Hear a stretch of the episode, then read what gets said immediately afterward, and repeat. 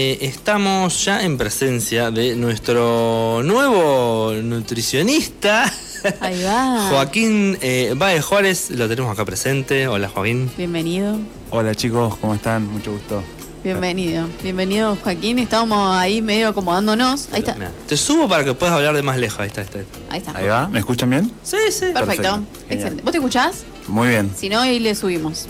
Genial. Bueno, eh, Joaquín, que vas a estar eh, trayéndonos toda la, la información de, de nutrición que Así es. necesitamos.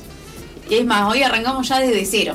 Bien. Para que la gente vaya manteniéndose ¿no? Eh, al tanto. Bien, genial. Eh, Joaquín, como el resto de las columnas, va a estar eh, una vez cada 15 días, una vez por mes, eh, trayéndonos información. Así que bueno, gracias por, estar acá en el programa. Bárbaro. Bueno, primero agradecerles a ustedes la oportunidad de poder participar del programa y gracias a la audiencia que seguramente está del otro lado.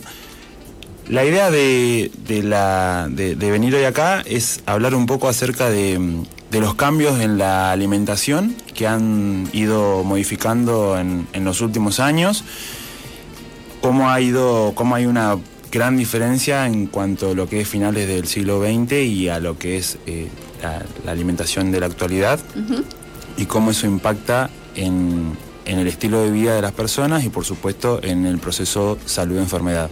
Es un poco el, el objetivo. No sé si Ha cambiado, que, sí, sí, eh, cambiaron, cambió mucho. Nosotros lo, lo- lo hablábamos con Joaquín antes de, de- de llegar al programa, esto de, de que sí han cambiado las, las, las formas, ¿no? De, de, de ustedes como profesionales, eh, de cómo eh, abordar, ¿no? La- eh, el tema, eh, o sea, con más cuidado. Se nota que, que, que los nuevos, les nueve, les nuevos, ay chicos, Les nueves, les nueves, Les nueves. nutricionistas. Les- Sí, Nutricionista. Les 9, les 10, les 11. les 10, les 11. Chicos, es muy difícil, inclusive a veces. Nutricionistas, el que no puede decir Nutricionistas, claro, nutricionista. está bien. Les está. nutricionistas, Claro, claro, listo. les nutricionistas, eh, nuevo. La nueva generación de nutricionistas, ahí Claro, está, la está. acomodé. Eh, son más cuidadosos eh, con la comunicación, con, con, digamos, con, con, con la gente, ¿no? Con el, Ujú. con el paciente. Bien, sí, exactamente. Tiene que ver mucho con, con, digamos, la- el proceso de transformación, llamado transición o transformación, que ha ocurrido en cuanto a la alimentación.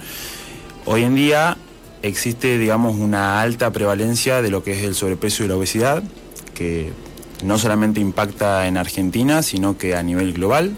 De hecho, la Organización Mundial de la Salud la ha declarado a partir del año 2010 como la principal epidemia del siglo XXI, junto con la diabetes, y se espera que los índices eh, tanto de obesidad como de sobrepeso y de diabetes continúen en, en aumento en los próximos años. Uh.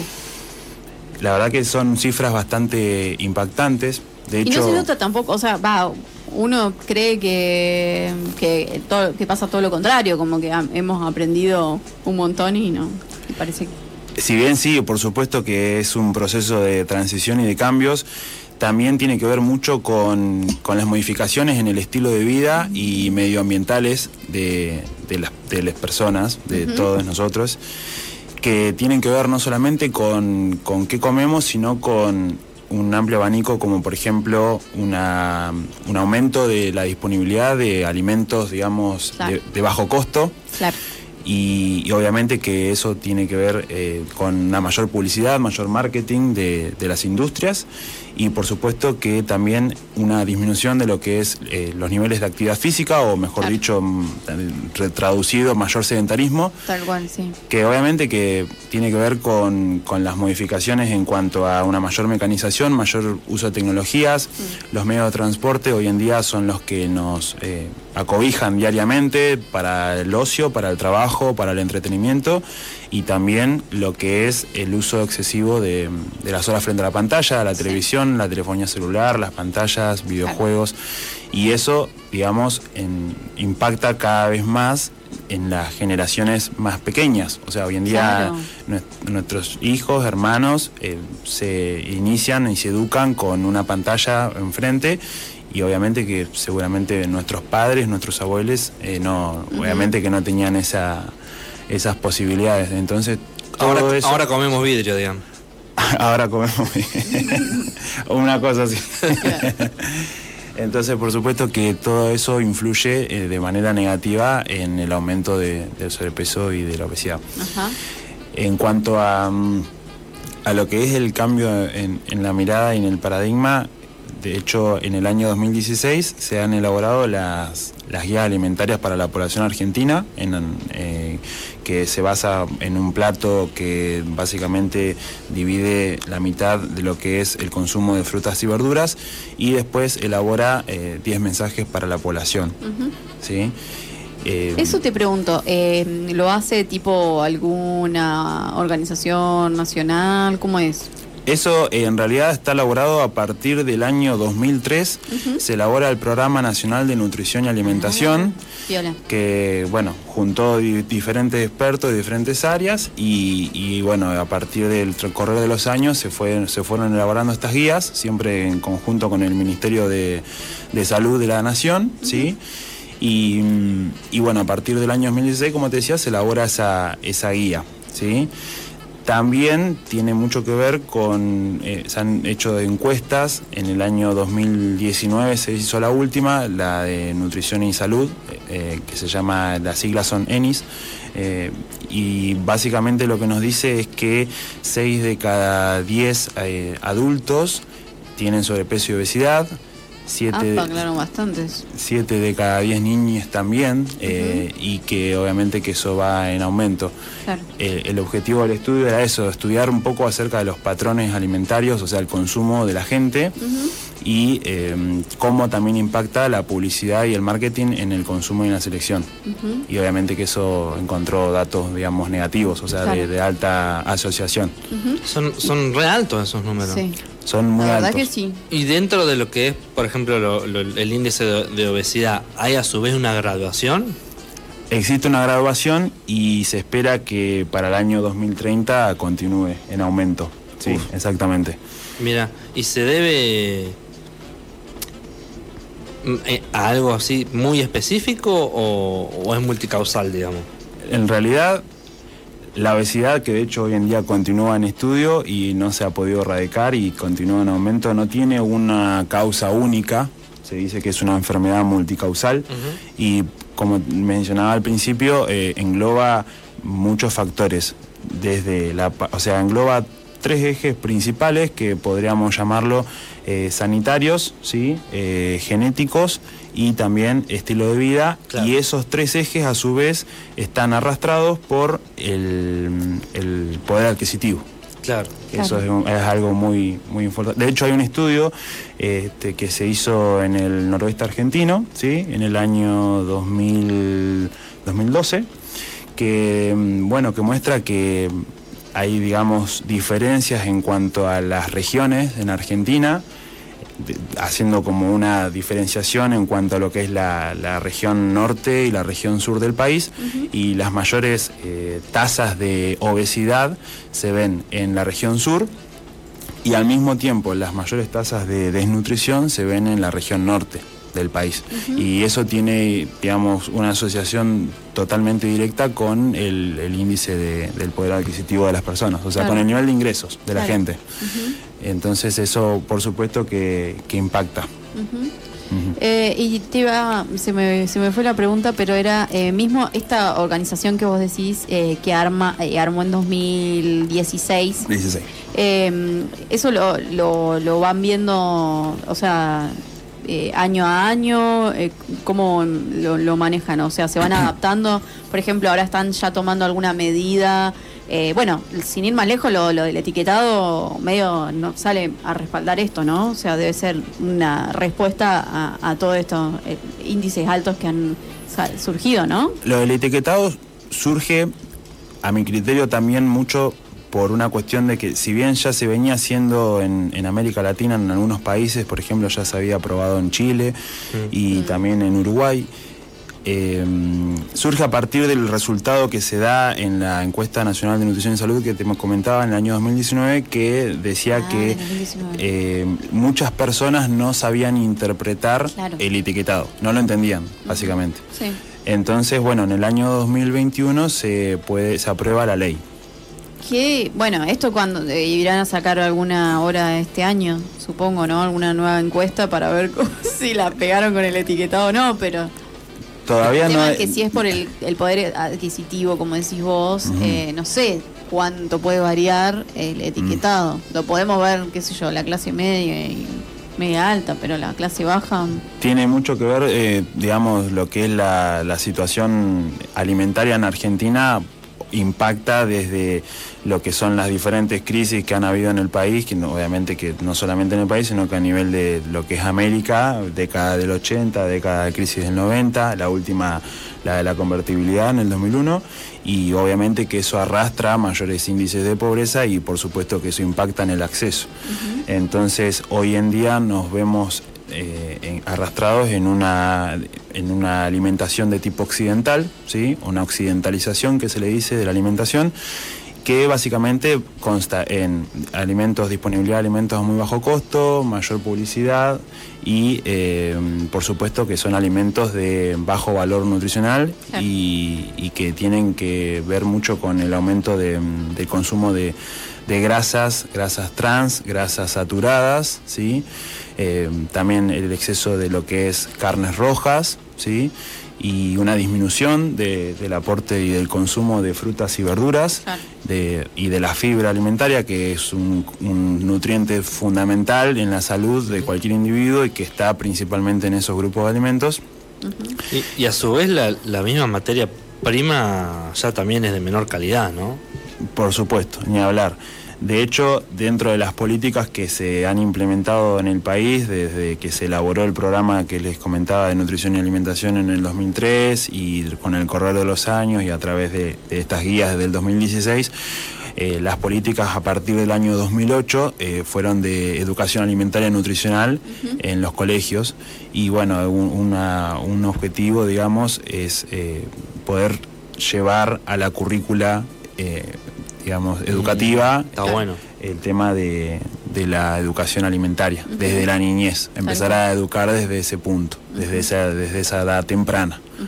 La- ¿Sabes lo que me llama la atención? Que eh, contabas de esto, bueno, igual eh, la comparativa que hacías, ¿no? Entre el norte y el sur, eh, porque justamente con eh, las, las otras columnas que hemos hecho de, de nutrición, eh, hablábamos de también la problemática eh, la opuesta, digamos, ¿no? La, la cantidad de nenas que hay con problemas eh, alimenticios, eh, con trastornos, eh, pero más llevados a la anorexia, la bulimia, ¿no? Sí, Eh, eso también que recontra influye en las redes sociales y, y todo lo que te lo, lo que consumen no por la más, más por la vista Eh, y es re loco que también haya problemáticas con, con la obesidad. Hay como dos extremos grandes como para batallar desde lo nutricional Hay, exactamente, sí, hay dos extremos muy opuestos. De hecho, eh, lo que es en la, en la década del 70 y 80, la principal problemática alimentaria en América Latina y en el Caribe era eh, la, la desnutrición calórico-proteica. O sea, ¿qué quiere decir? Eh, mayor prevalencia de desnutrición, de, de déficit de micronutrientes Claro. y mucha desnutrición infantil.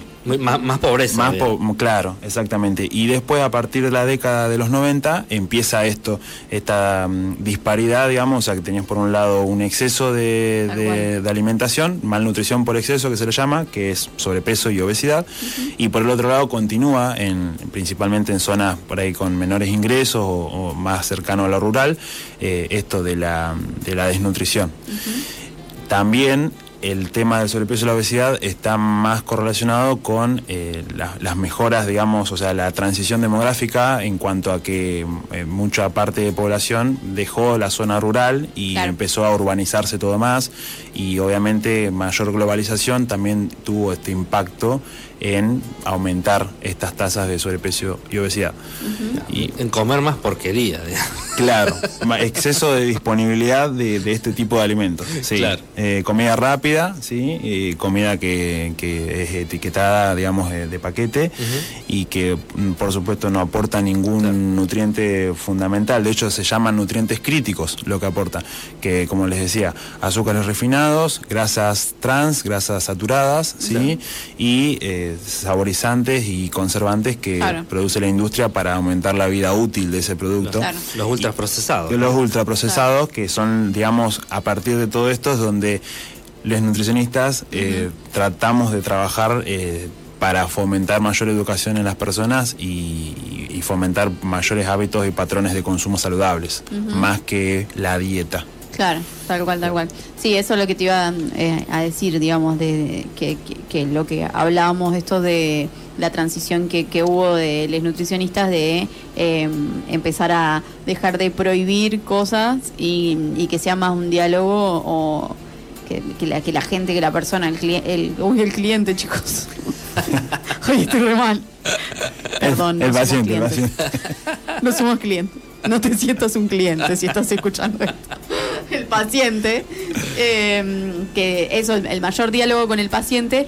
Y a- aún así, lo que, lo que hablábamos el, el- el otro día era que hay gente que todavía igual necesita como la restricción, ¿no? De decir, no, necesito que me restri que me, me digas exactamente lo que tengo que comer.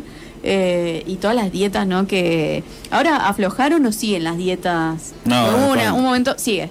Sí, sí, sí. Más que nada hoy en día con el aumento de exponencial de las redes sociales, no tanto por ahí me parece a mí desde la parte de los, de los profesionales, pero sí mucho arraigado a través de, de celebridades o de, de personas, digamos, de, de- del público conocimiento, Claro. famosos, famosas, que obviamente hacen la dieta de tal y Claro. entonces al tener muchos seguidores y hoy en día con las redes, eh, todo se, se magnifica mucho más. Lo, que, Es- lo que antes veías en la revista, ahora es Claro. Ahora- mansalva en el celu. En el celu, es- exactamente. Eso bueno, si querés decir, si querés dejar algún mensaje de eso, como para que la gente medio eh, por las dudas eh, trate de primero con un, con un profesional.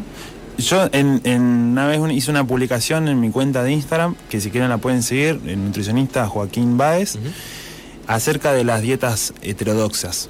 Y tiene que ver mucho con esto, cuando uno puede encontrar una dieta o puede encontrar un plan de alimentación por, por internet, que tienen varios puntos en común, como por ejemplo eh, prometer un descenso de peso milagroso, la, la realidad es que los milagros no existen, entonces yo siempre digo que si te llevó X cantidad de años llegar al peso que tenés hoy en día, eh, no esperes en pocas semanas perder toda esa cantidad de, Claro. de años, que muchas veces no solamente es por, por la parte alimentaria, también tiene que ver, como decía anteriormente, la parte genética, medioambiental, estilo de vida, actividad física, muchas veces eh, inclusive hasta los embarazos por una cuestión biológica y naturista generan un aumento de peso esperable para, para las mamás y eso a veces también influye, digamos, obviamente a largo plazo en, en el mantenimiento del peso. Claro. Entonces, eh, bueno, como les decía, cuando prometen esto de, de bajar de peso demasiado rápido, de dietas de famosos, de, por ejemplo,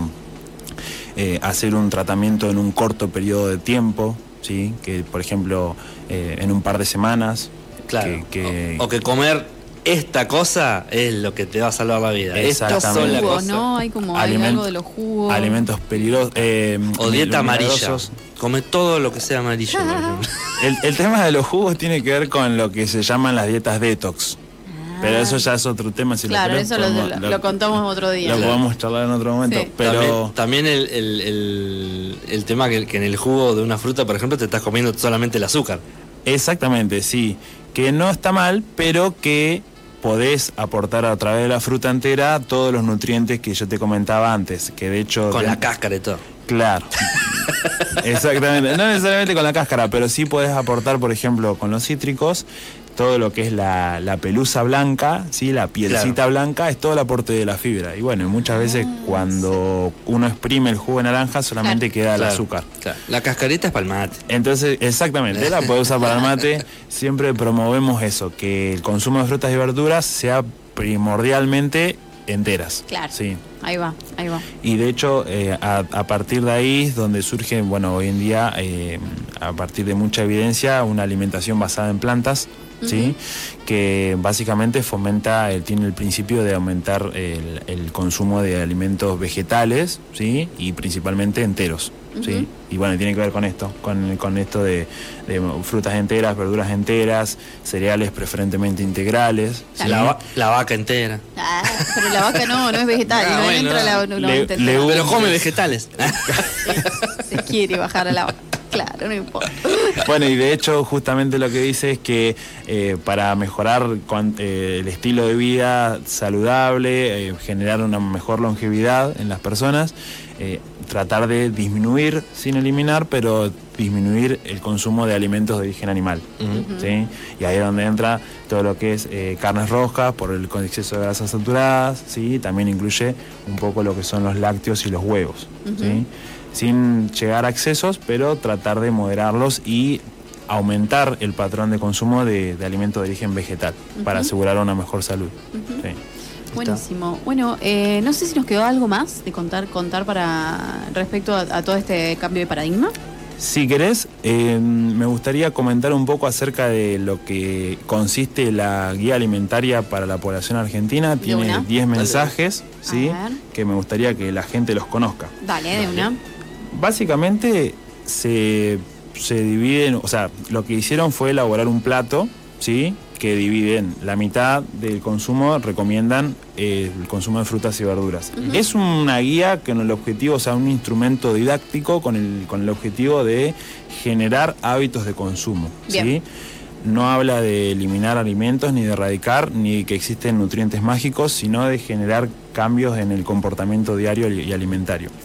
Bien, el primer mensaje nos dice que tratemos de incorporar a diario todos los grupos de alimentos. ¿sí? Los grupos de alimentos son frutas y verduras, ¿sí?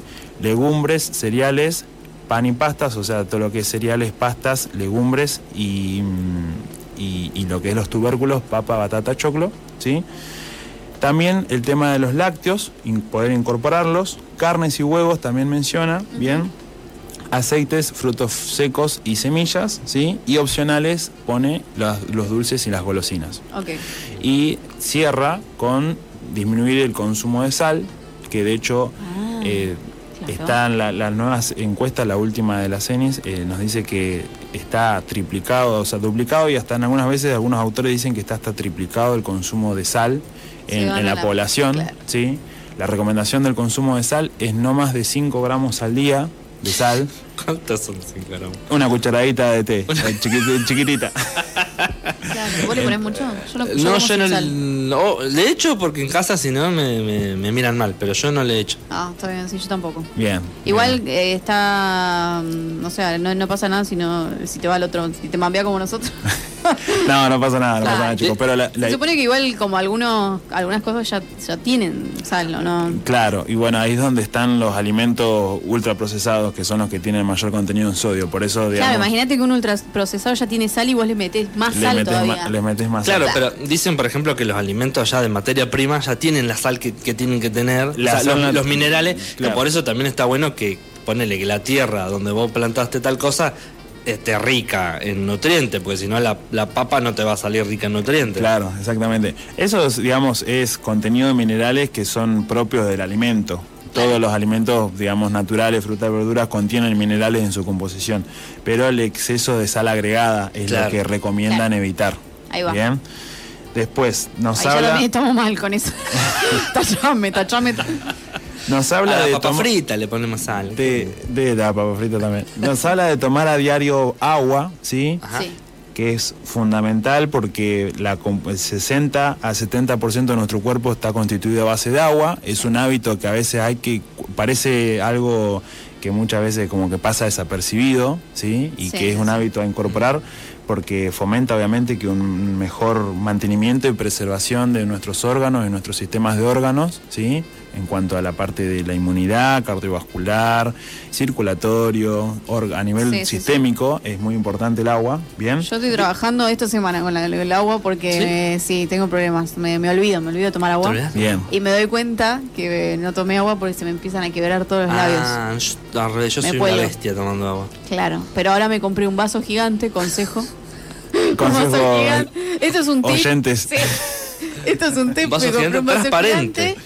No, no, no, no Ah. conseguí tampoco tanto. A mí me dijeron transparente. Me gustaría, porque- sí, este porque está así- bueno. así ves cuánta agua vas tomando. Claro. ¿No? sí. Es el- Con bombilla, porque hace todo la, ¿no? Eh, la ley del menor esfuerzo.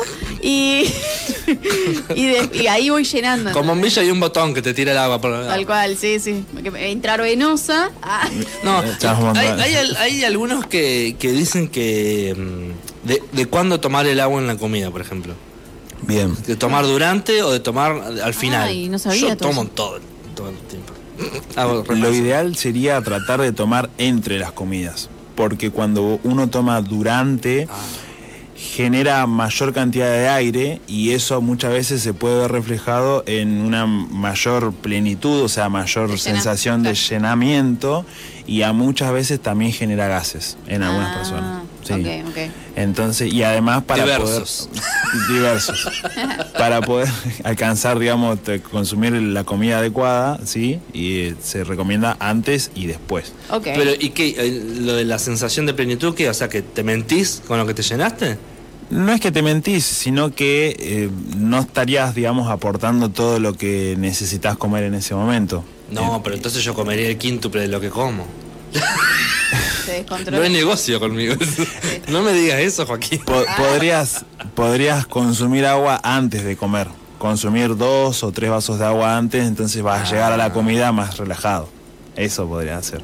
Porque muchas veces uno cuando come y bebe al mismo tiempo se atraganta. Y ahí donde después genera los gases, Ah. eh, mayor eructo. Claro. No, Sí. a, mí, a mí me da como una necesidad de De bajarlo con cada un par de bocados, no sé, algo, agua. Bajarle un poquito de agua. Necesita agua. Bien, bien, bien. Bueno, eso va también es muy individual, va Claro. en cada uno. Sí. Después otra cosa que nos dicen las guías es consumir cinco porciones de frutas y verduras al día. O sea, entre las dos, no es que cinco de cada una, ¿sí? Podemos hacer dos de frutas, tres de verduras o al revés, tres de verduras, dos de frutas. Ok. Que me como un- una manzana, una naranja, una Yo banana, la una verdura es mandarina. excelente, pero la fruta también, ¿eh? Hay que, ahí hay, meter, hay que meter.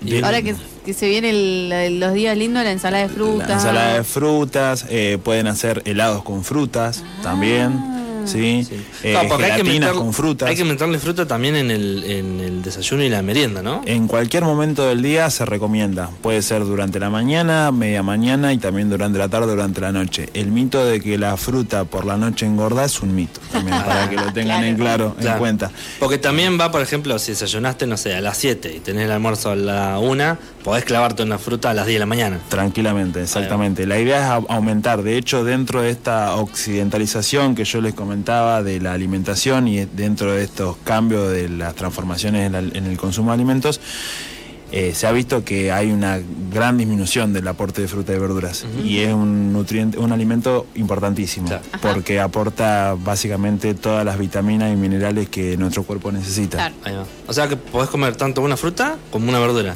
Exactamente. Ah, una, una papa, una cebolla a las 10 de la mañana.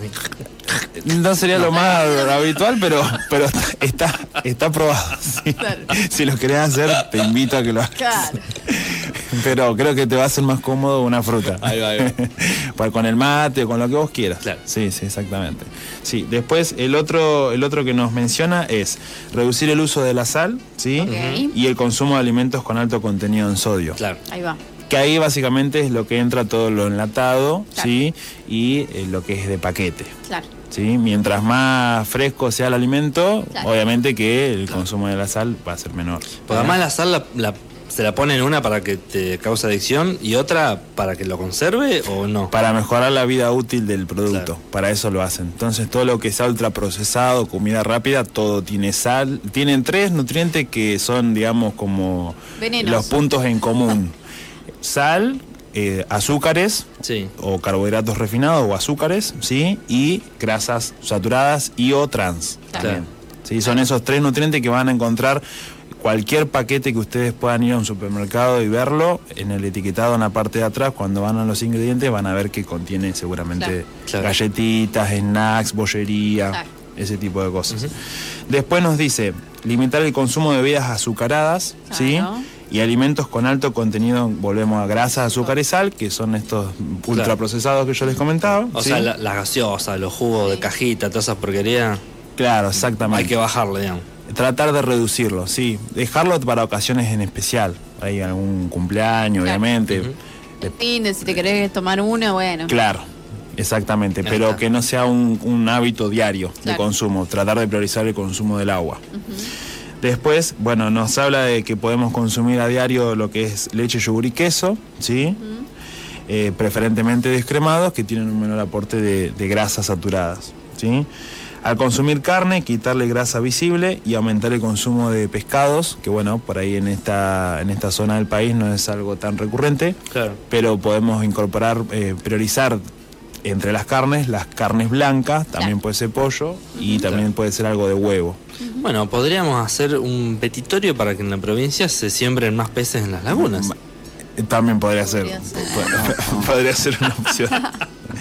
Sí, después nos dice que esto es un, un grupo de alimentos que también creo que muchas veces pasa desapercibido. Consumir legumbres. Ah, ¿sí? sí, es verdad que hay, hay gente que no, no, no- Y acá donde hago un, acá donde hago un asterisco, porque mm, dentro de lo que hablábamos recién del tema de la sal y demás, por ahí es más común en la población incorporarlo a partir del enlatado.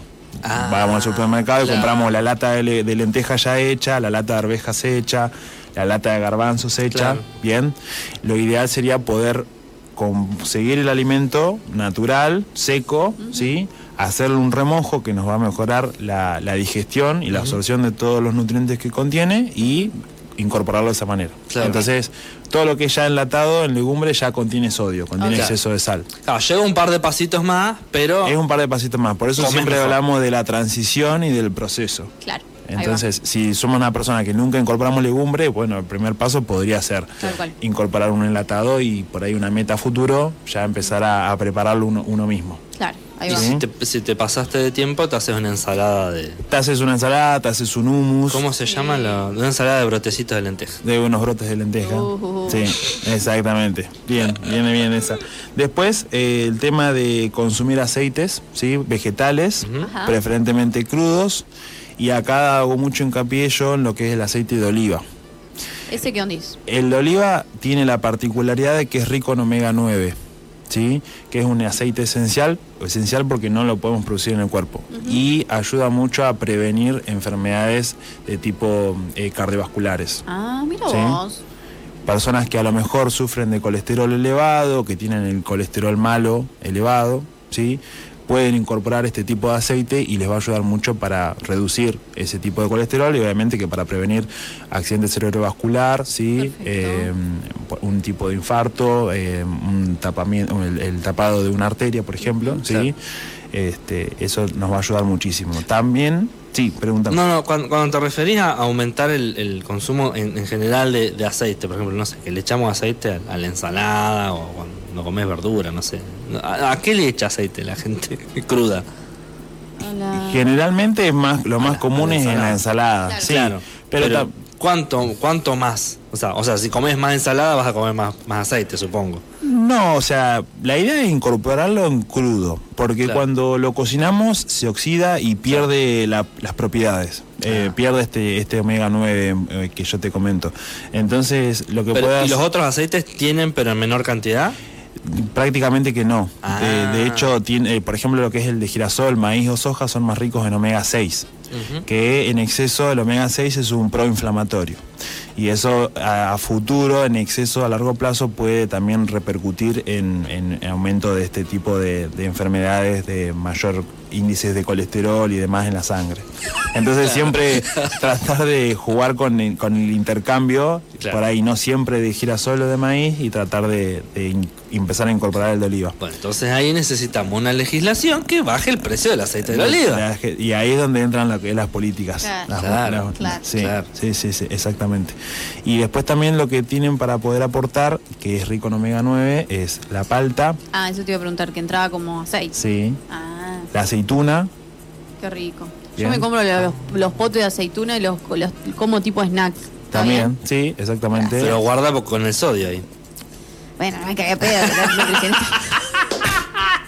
pero yo, pero un puñado. Un puñado puede ser, lo puedes incorporar. para el puñado yo. Lo puedes incorporar en la ensalada o mismo si te haces alguna verdura o algo ya eh, cocido. Así nomás. Es, es para cuando tengo hambre. Un snack salado. Claro. Exactamente. Ahí Es, más, más sano, un alimento más natural que consumir una papa frita, por supuesto. Claro, claro, claro, claro. ¿Eh? Ahí les pasé el trapo a todo, olvidate. De nada por ese consejo. Ah, Y,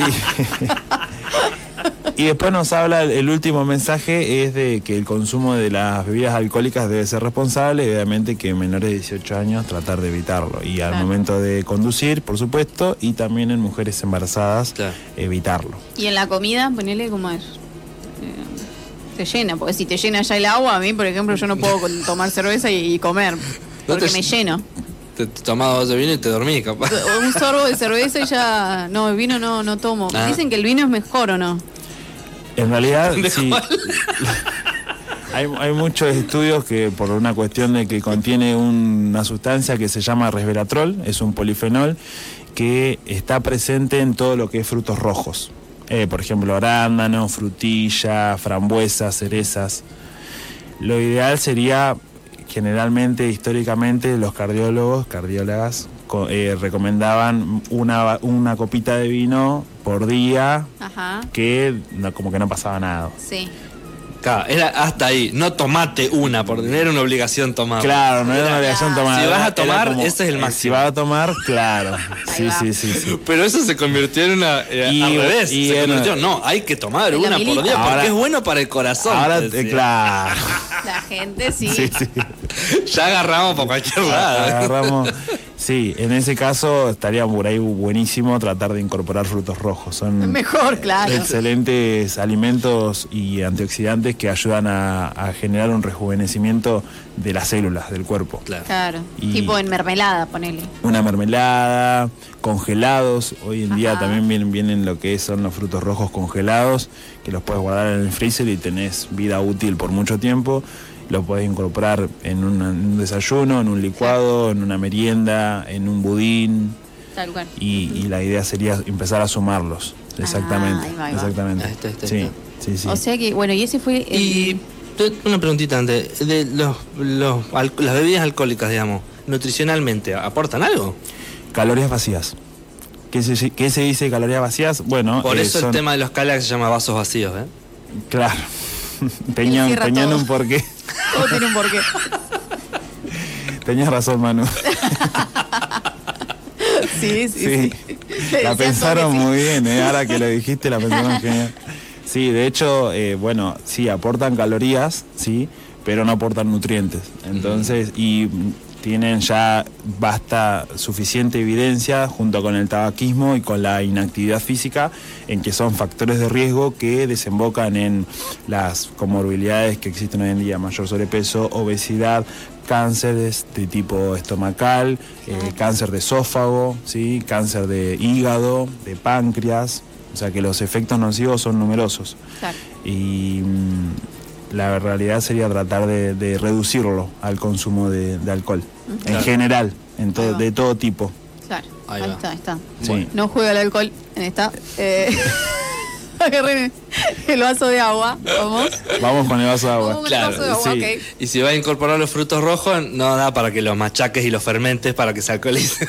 No, no, el gin no. El, para el gin no. El, el, el- o sea, lo- los frutos rojos no es para el gin. Parece chicos. que el Manu ya está pensando en el fin de semana. Sí, ¿no? sí, parece que sí. no, sí. no, no, no tomo. Ah, claro, no, no, bueno.